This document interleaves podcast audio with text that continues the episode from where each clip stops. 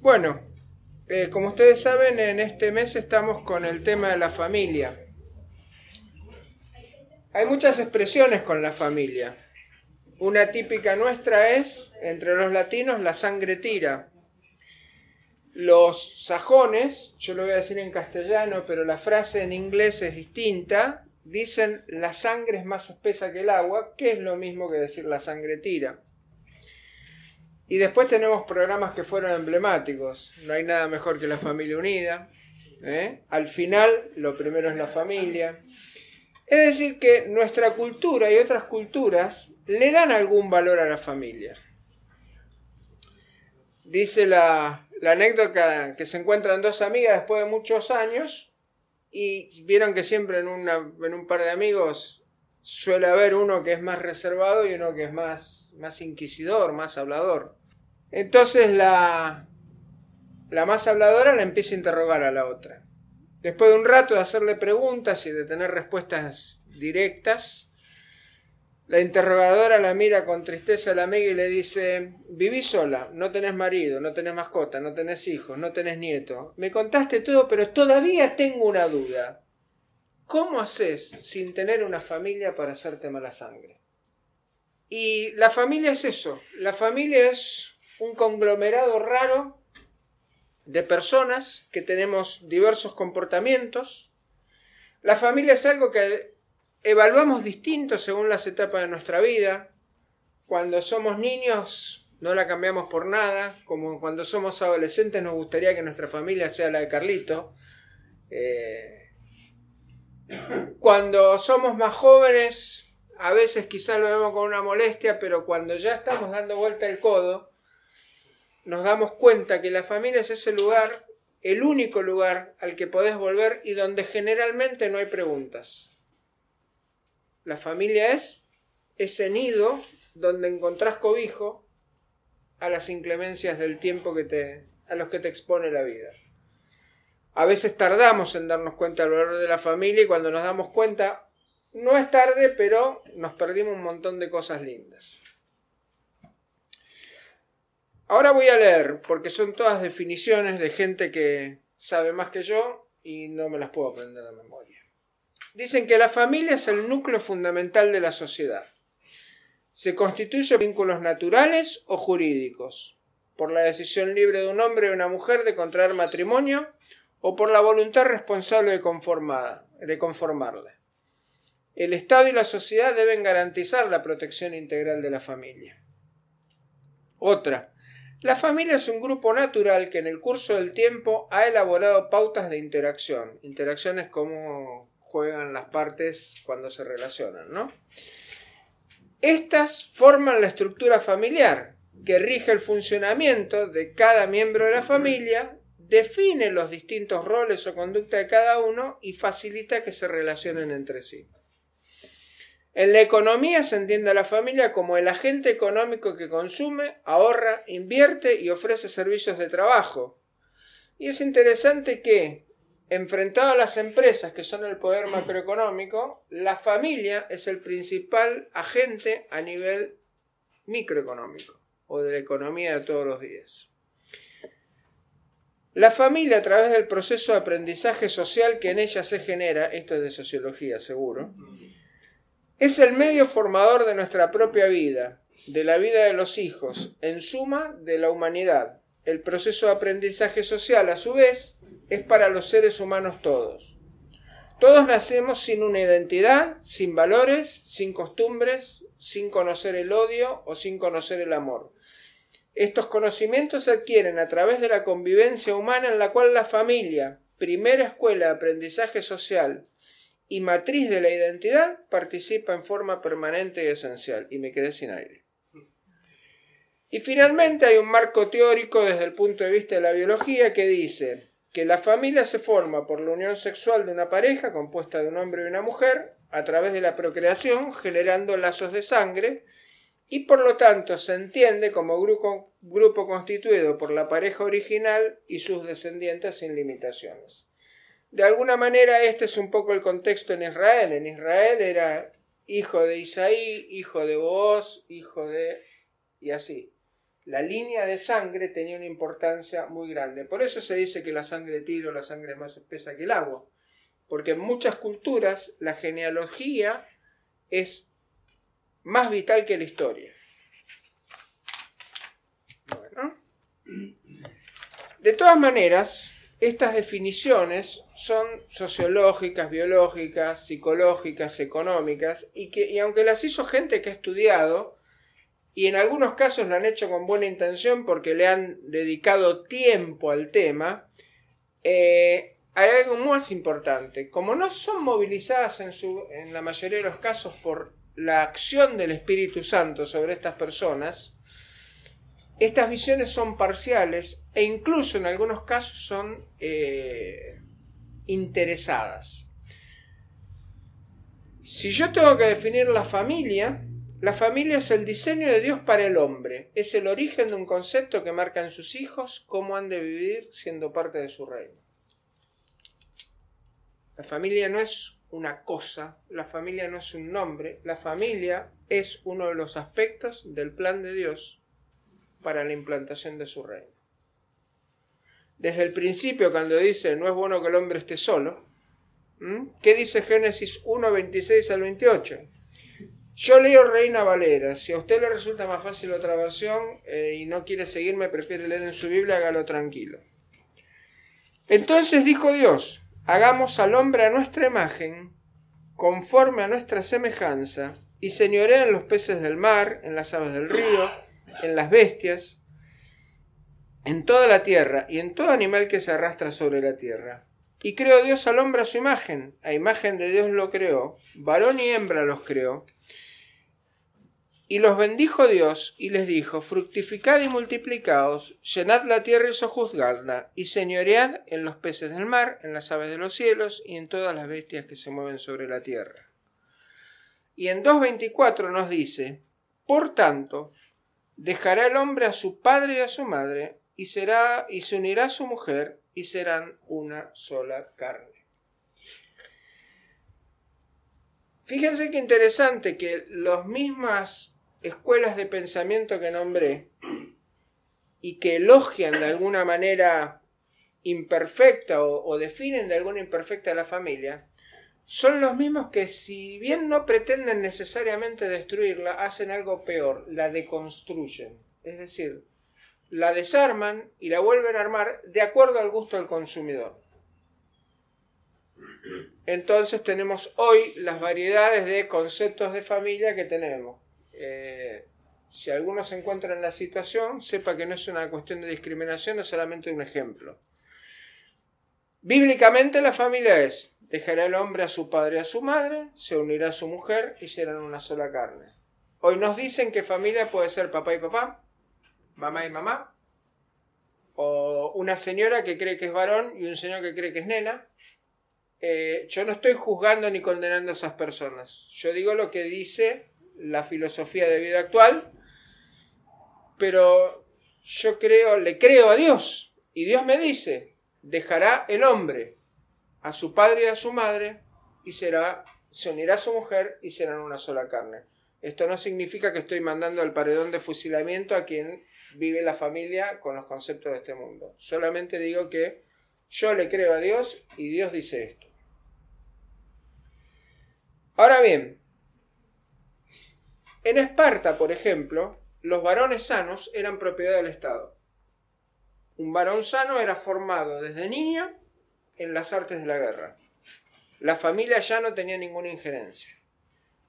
Si el pobrecito nacía deficiente, bueno, normalmente era eh, sacrificado. No tenía derecho a morir. ¿Cómo? Lo tiraban en un acantilado. Lo tiraban en un acantilado, tal cual. O sea, nació con un dedo menos, un dedo de más. Eh. En la Unión Soviética pasaba algo parecido la Unión Soviética se consideraba propietaria de absolutamente todo. Entonces, los varones sanos eran incorporados al esquema militar y los defectuosos los convertían en esclavos de esos eh, defectuosos. Eh, eran un poquito más humanos, no los mataban, los sojuzgaban nomás. ¿Esto qué generaba? a lo largo del tiempo un deterioro social. ¿Por qué? Porque todos dependían del Estado, el Estado tomaba todas las decisiones y finalmente eso lo único que logró fue el aumento de la corrupción y finalmente de eh, una discriminación superlativa que ustedes saben que en cualquier entorno social, si bien hay reglas que se, se admiten, llega un punto que cuando las reglas se vuelven opresivas, ¿qué hay? rebelión, revolución. Bueno, eso provocó la caída de distintos esquemas sociopolíticos en todo el mundo. Llega un punto que la gente se harta. Ahora, Laura leía al principio Génesis del 1 del 1 al 5 y ustedes me dirán, ¿qué tiene que ver esto con la familia? Tiene que ver con Dios. Dios es un Dios de orden. Dios dispone cómo son las cosas.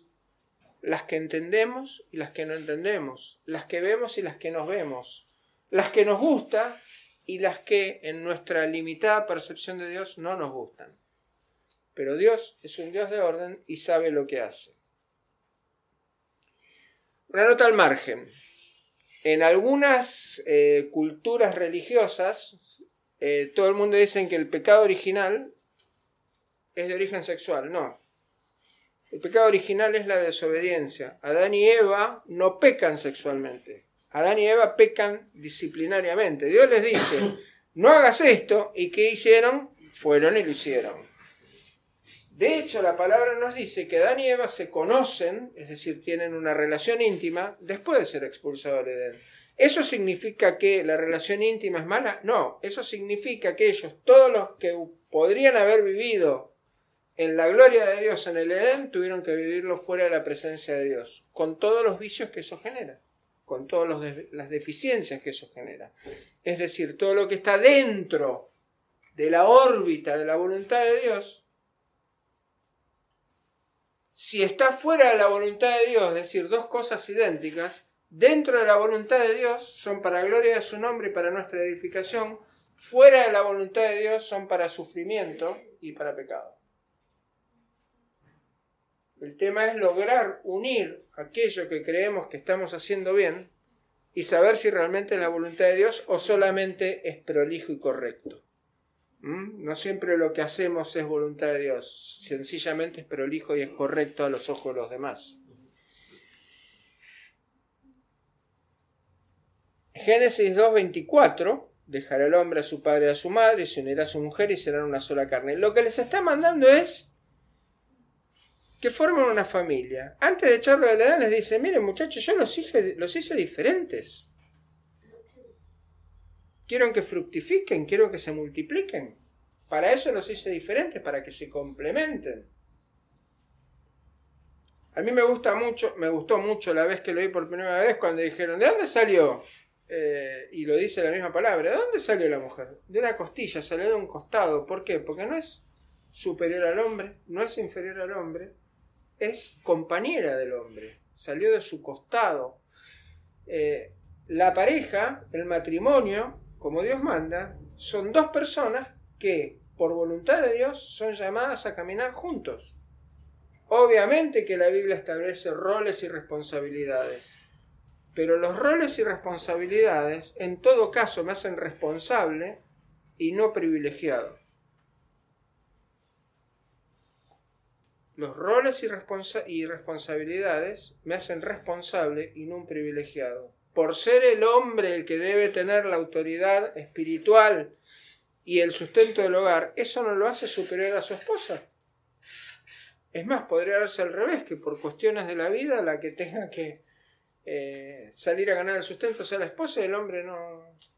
No, por alguna razón determinada. Bueno, Dios no dice este es mejor y aquel es peor. Dios dice son complementarios y deben caminar juntos.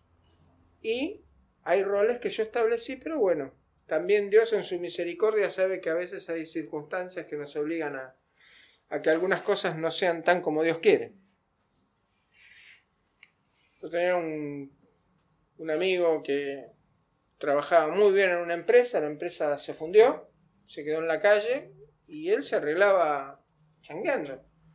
Y vendía a su esposa, que ya la, nena ya tenía tres años, ya más o menos se podía manejar, consiguió trabajo de secretaria en una multinacional, porque ella era, era este, tenía una profesión que en este momento no recuerdo cuál era, pero una mujer muy capacitada, y él dice, yo eh, elijo los trabajos para que no se nos cople con la nena y mi mujer gana más que yo.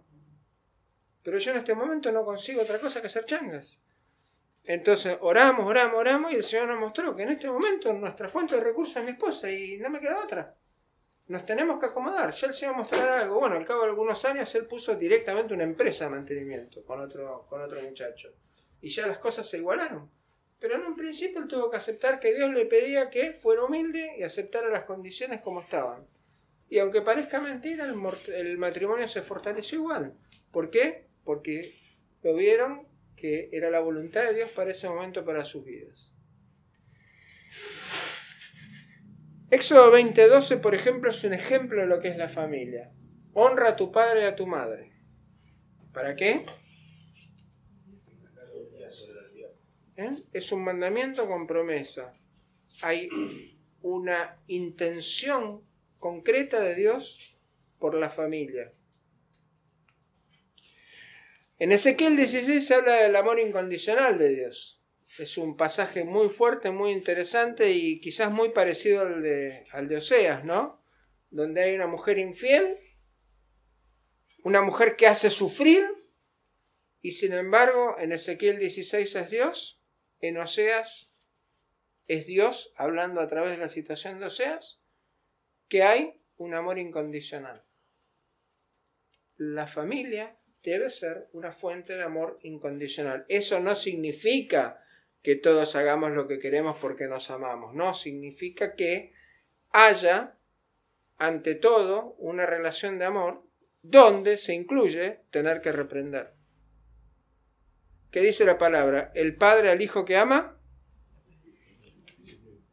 Eh, la, la, deconstrucción familiar de hoy dice, no, la familia no, los chicos no hay que retarlos, pobrecitos. No, hay que retarlos. Lo que no hay que hacer es humillarlos.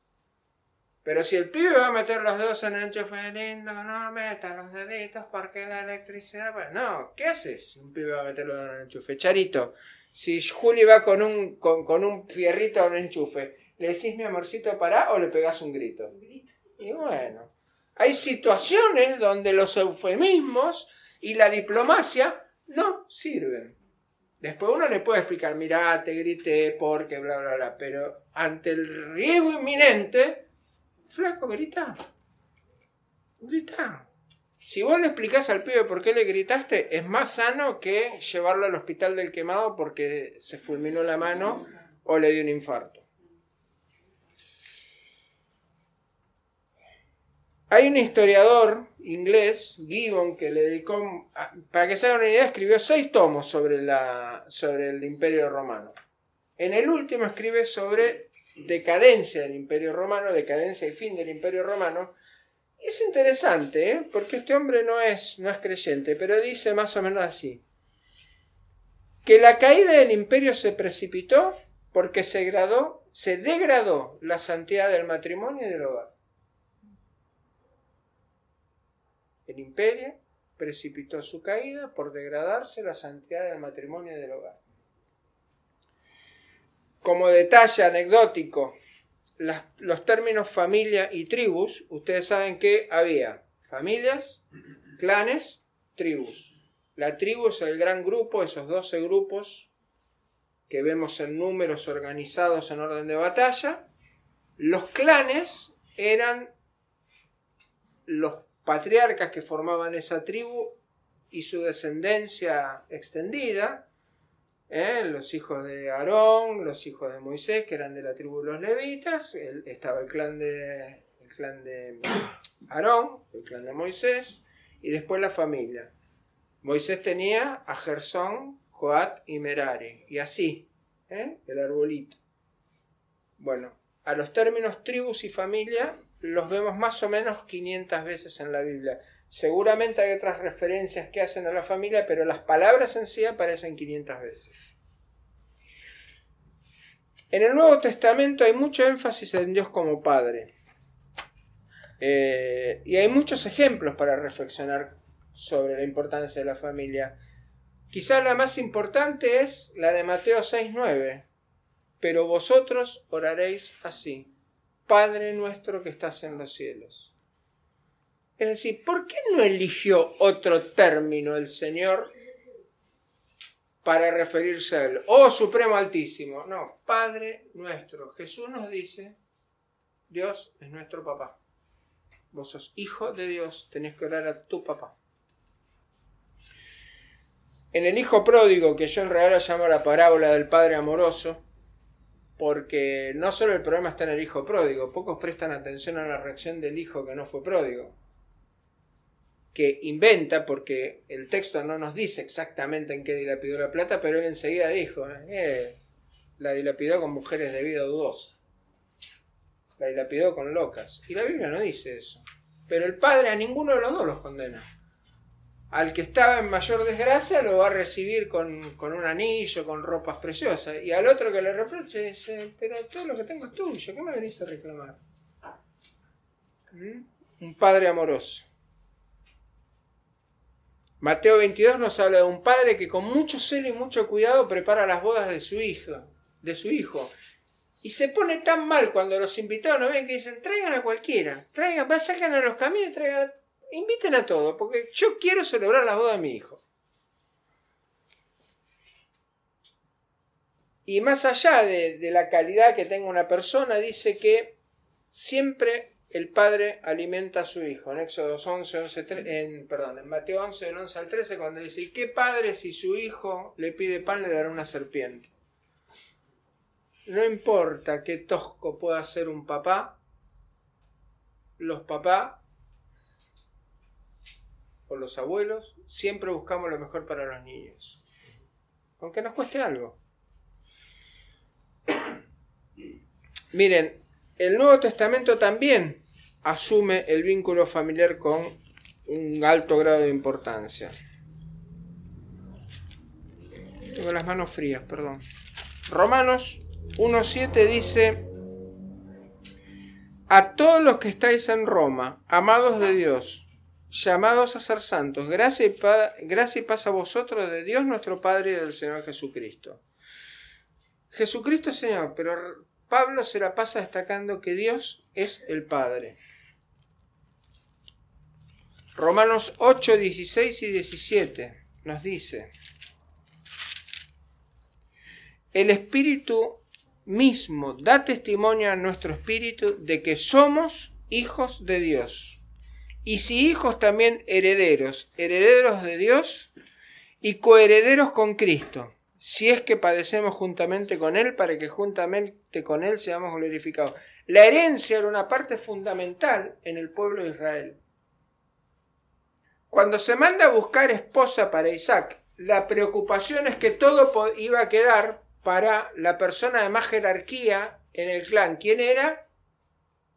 El esclavo Damasceno que era una especie de, capataz, un hombre de confianza. O sea, por ley, si él no tenía hijos, toda la fortuna le iba a quedar a ese hombre. ¿Por qué? Porque estaba en el medio del desierto, no había nadie más. Y iba a quedar dueño todo. Es decir, así como se le daba importancia a la herencia sanguínea, se le daba importancia al traspaso de los bienes y a la tenencia de los bienes. Y somos llamados a ser parte de los bienes del reino de los cielos, al ser hijos de Dios.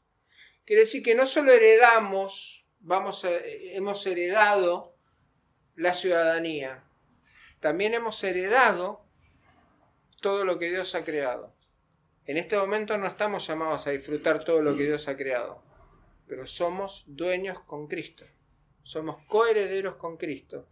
Hemos sido elevados a una categoría que Salmos, Salmos 8 eh, lo traducen porque le has hecho menos que los ángeles. En realidad hay autores que dicen que el término correcto es los has hecho poco menos que has hecho al hombre poco menos que Dios.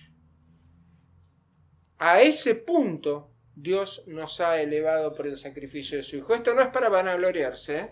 esto es para ver la importancia de Dios como Padre. Así como un Padre le da pan a su hijo y no le daría una serpiente, Dios nos ha rescatado y además nos ha dado todo lo que Él es dueño de. Gálatas 10:10, no, Es, Gálatas 6. Así que según tengamos oportunidad, hagamos bien a todos y mayormente a los de la familia de la fe. Efesios 2, 18 y 19, que lo leí el pastor el domingo pasado, nos dice, porque por medio de los unos y los otros tenemos entrada por un mismo espíritu al Padre. Ya no sois extranjeros ni advenedizos, sino conciudadanos de los santos y miembros de la familia de Dios. El término conciudadanos lo podemos remontar justamente al tema de las tribus. El que tenía línea de sangre con una tribu y pertenecía, a una tribu, pertenecía a qué? Al pueblo de Israel. Era ciudadano del pueblo de Israel. Y quizás el pasaje por antonomasia sobre el tema de la familia está en Efesios 5 del 21 al 23. Someteos los unos a los otros en el temor de Dios y después qué dice.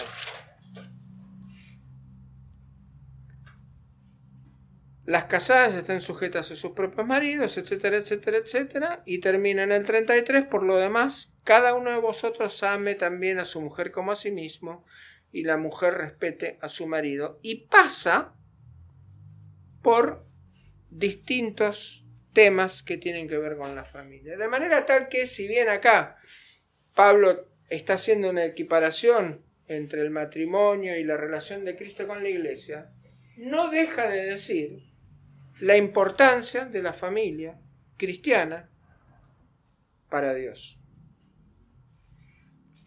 Y leemos más fino, ¿dónde se crió Jesús? ¿En un templo o en una familia? Jesús se crió en una familia. Hasta que empezó su ministerio, vivió en familia. Creo que nos da una pauta, ¿no? No fue a un templo Jedi, eh, no fue a un monasterio en el Tíbet a ser este, educado por, este, sacerdotes de lo que fuera que hay en el Tíbet. El Dalai Lama, ahí está. Fue criado en el seno de una familia. No fue entregado al Estado romano para que fuera formado por filósofos y... No, fue criado en el seno de una familia. Familia escogida por Dios, pero en una familia. ¿Mm? Y todos sabemos lo que hay en una familia. ¿Eh? La familia tiene un montón de cosas lindas, un montón de cosas que vos dirías, ¿por qué me tocó a mí? ¿Por qué? ¿No?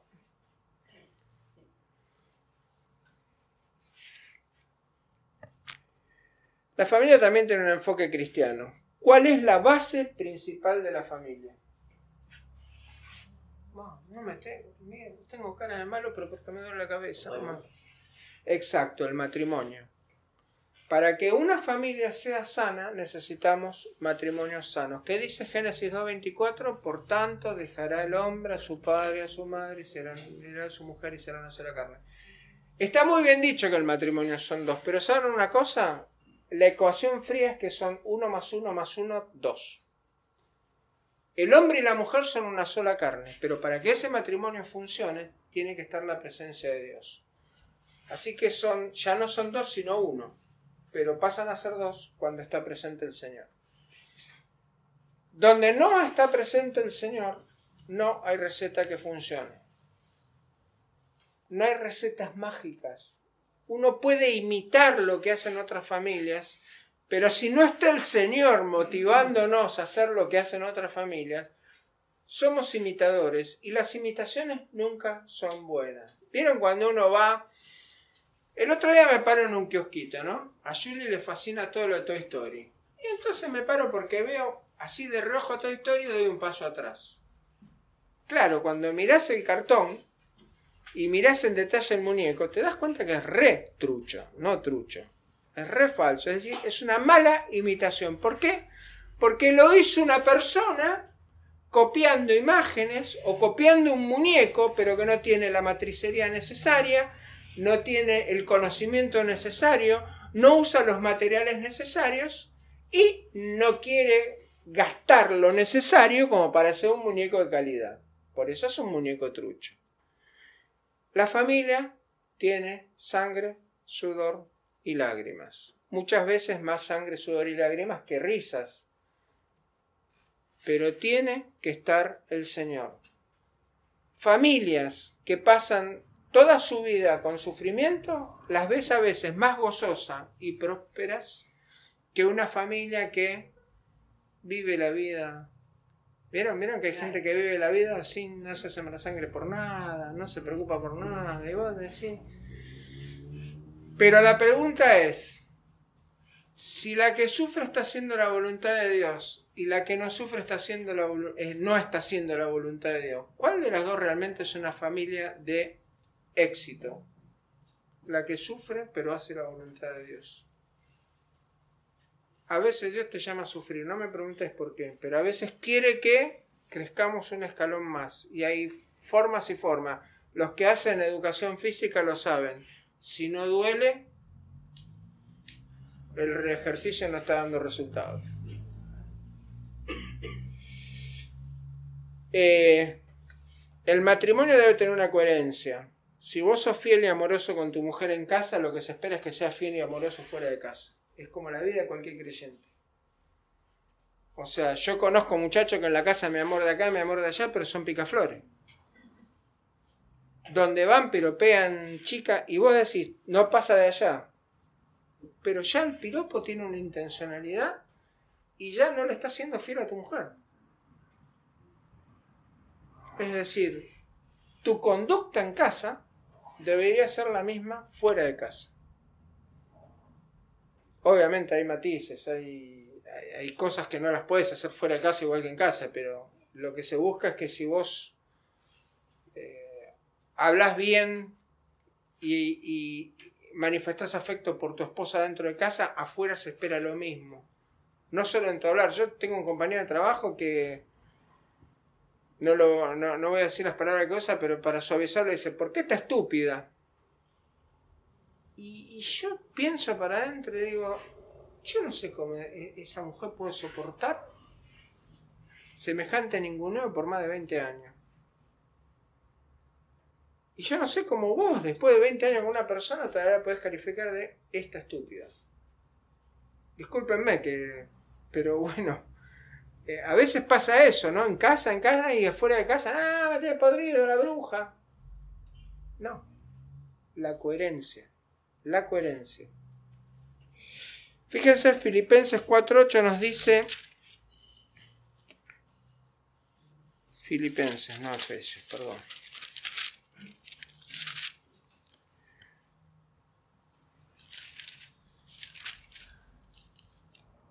Por lo demás, hermanos, todo lo que es verdadero, todo lo honesto, todo lo justo, todo lo puro, todo lo amable, todo lo de buen nombre, si hay virtud alguna, sea digno de alabanza, en esto pensad.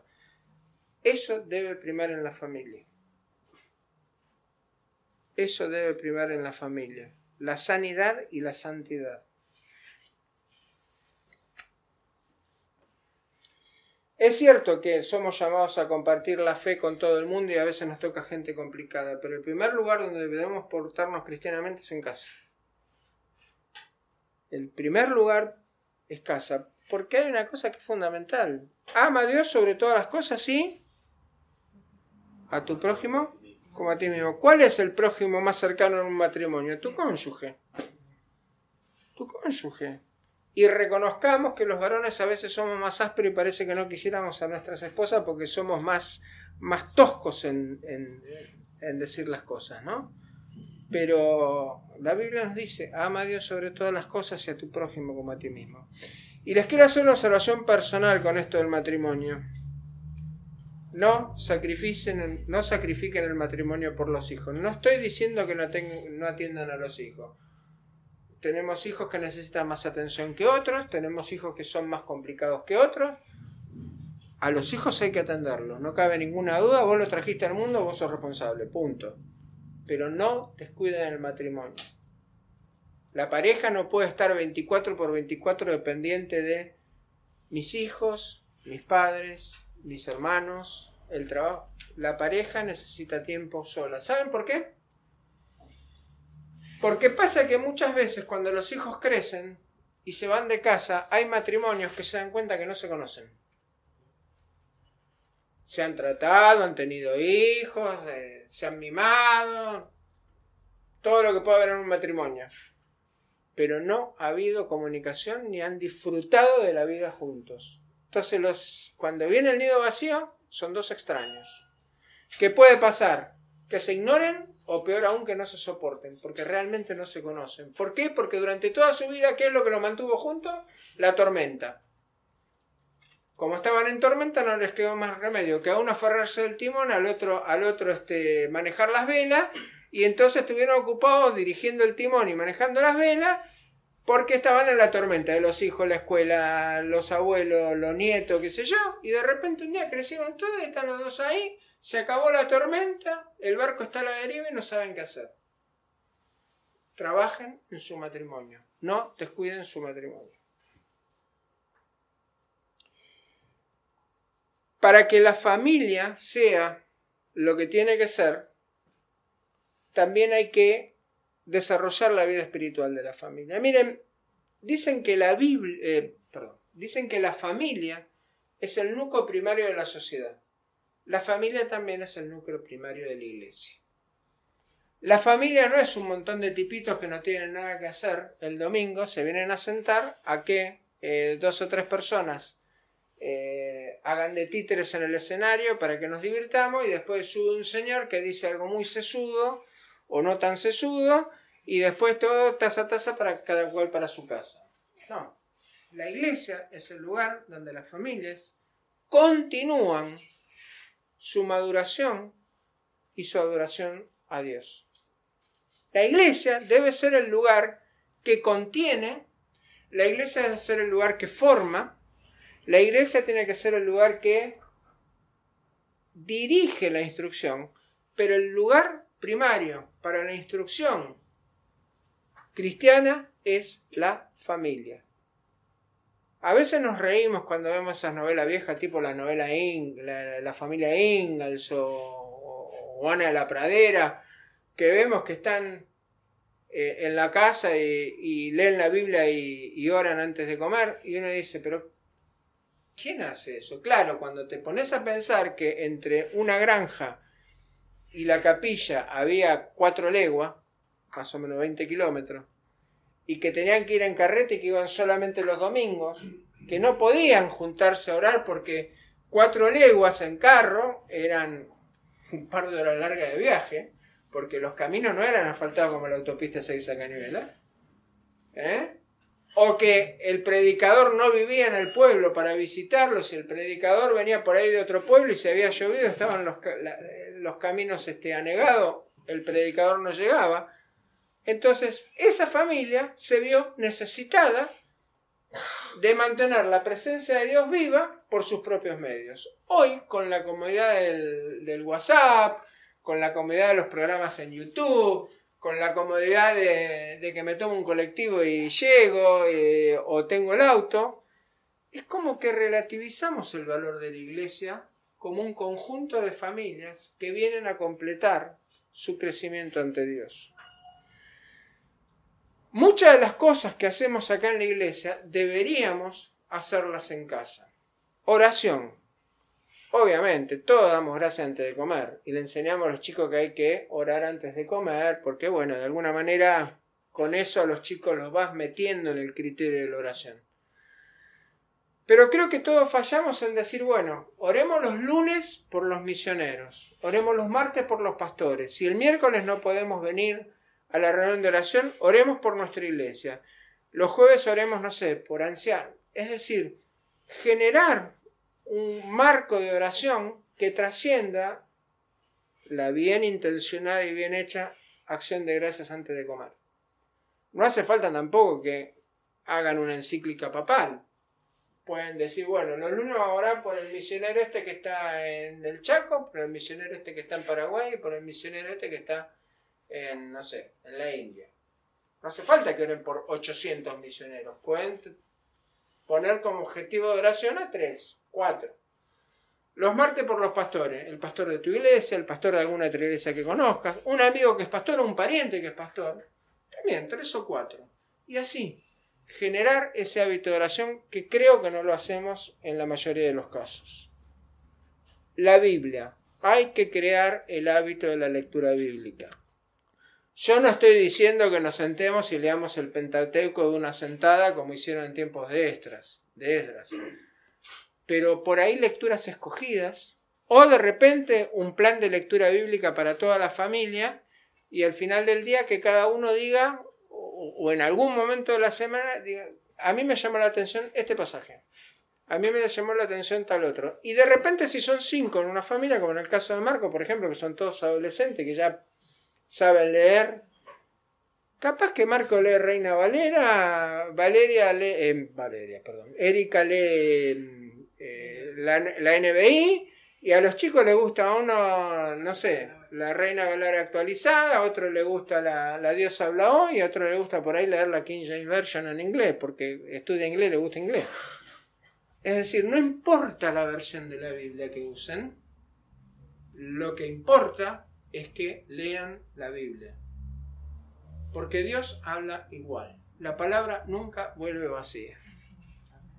Te puede gustar más una versión que otra, me puede decir, yo me crié con la Reina Valera. A mí particularmente, como me gusta mucho el, inglés de King James, me llama mucho la atención la Reina Valera. Pero hay otras versiones y están bárbaras, la Biblia de las Américas, qué sé yo. Son versiones, pero sigue siendo palabra de Dios.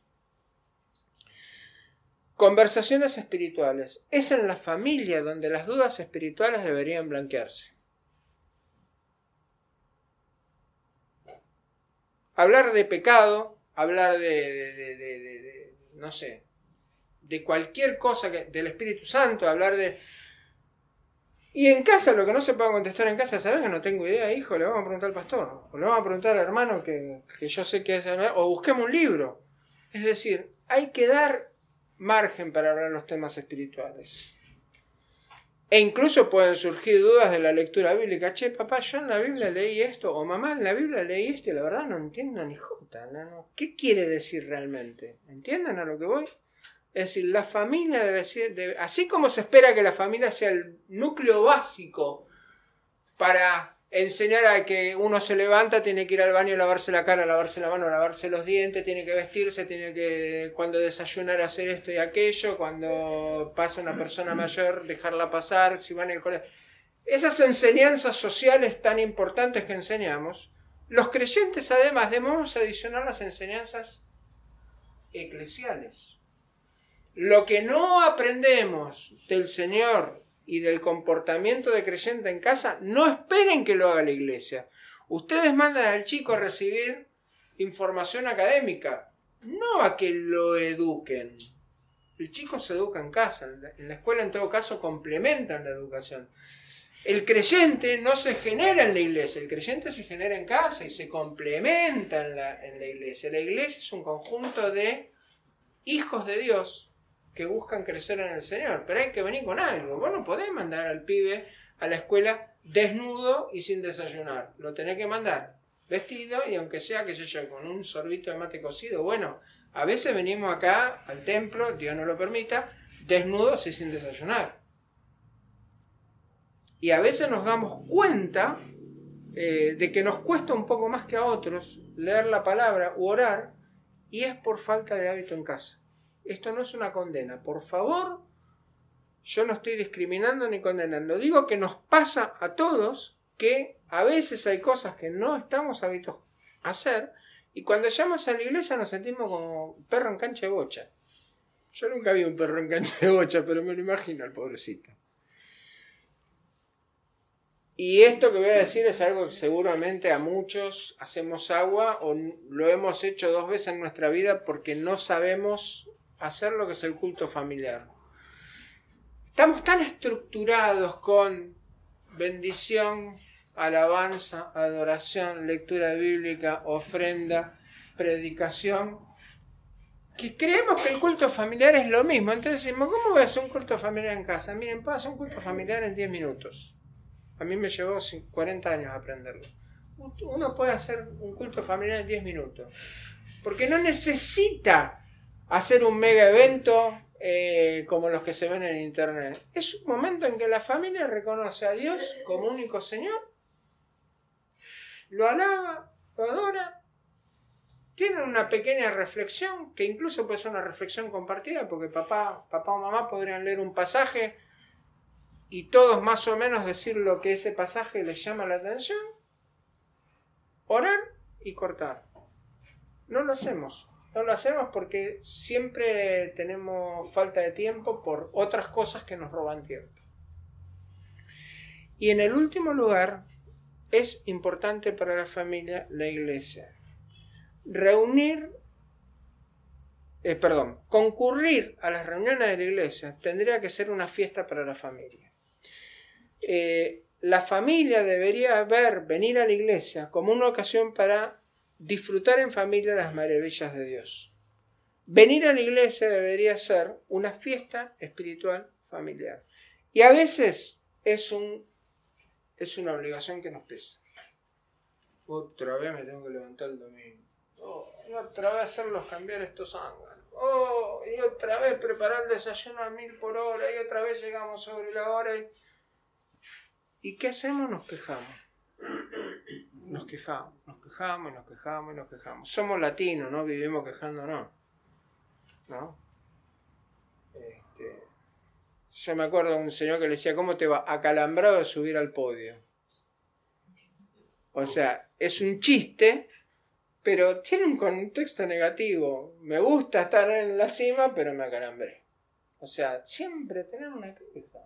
Somos Dicen que el comentario que hacía al principio las dos amigas eh, eran dos amigas de la colectividad judía. Todo dice que los judíos son quejosos, pero los latinos somos iguales o peores que, que los judíos. A la hora de ser negativo uno no gana a nadie. Pues sí, qué pena. Exacto, Inodoro Pereira. Miren, la familia es un proyecto de Dios. Y lamentablemente, como en todas las cosas de la vida, vamos a encontrar opiniones de gente muchas veces bien intencionada, otras no tanto. Pero no hay que perder de vista que vivimos en un mundo que es el principado de Satanás. Todo lo que nos va mal es porque Satanás quiere destruir a la creación del hombre a la creación de Dios que es el hombre. No hay vuelta de hoja. Hay una lucha espiritual donde el rehén es el hombre, como en toda guerra. Todo el mundo habla de la gloria de la guerra. En la guerra hay dos bandos armados y ¿saben quién paga el pato en las guerras siempre? El pueblo. El pueblo que no enarbola armas. El pueblo que sigue arando a pesar de los bombazos. El pueblo que sigue cosechando a pesar de los bombazos el pueblo que sigue cantando esperanzado a pesar de los bombazos. Bueno, en la lucha entre Dios contra, del Satanás contra Dios, la víctima es el pueblo, pero hay dos pueblos, un pueblo de Dios y un pueblo que no es pueblo de Dios. El pueblo que no es de Dios cree que vive una vida de éxito, pero en realidad su destino es arder en, las, en el fuego eterno. El pueblo de Dios puede pasarla mal, pero sabe que su destino es reinar junto al Padre. Si uno lee 1 Corintios 7 y uno lee toda la Biblia, hay muchos casos de familia con errores, pero esas mismas familias, a pesar de los errores, han sabido buscar restauración en Dios. Sara y Abraham, Isaac y Rebeca. Hay muchos casos.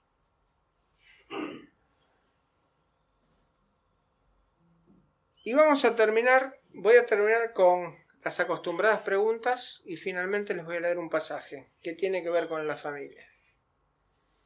Las preguntas son, ¿dónde está parada nuestra familia hoy? O si lo quieren de una forma más eh, democrática, ¿dónde están paradas nuestras familias hoy? Para que no crean que estoy haciendo un ustedes y yo. ¿Qué importancia tiene Cristo en nuestros hogares? ¿Qué relevancia le damos a la palabra de Dios en nuestra casa? ¿Oro por aquellos hermanos a quienes amamos un poquito menos que al resto? ¿O me dedico a quejarme de ellos y alimento cualquier chisme que involucre a esos hermanos que amamos menos? ¿Damos ejemplo de dedicación y compromiso ante la obra? Damos ejemplo de nuestra entrega al Señor a través de las ofrendas, es decir, cuando llega el momento de las ofrendas, enseñamos a nuestros hijos la importancia que tiene ofrendar más allá de lo monetario. ¿Asistimos a las reuniones para brindar apoyo incluso si llueve mucho? ¿O pegamos el faltazo si tenemos una actividad deportiva o social que se superpone con el horario de la reunión? Es decir, ¿qué elegimos? ¿Estar con la familia de Dios o estar allá?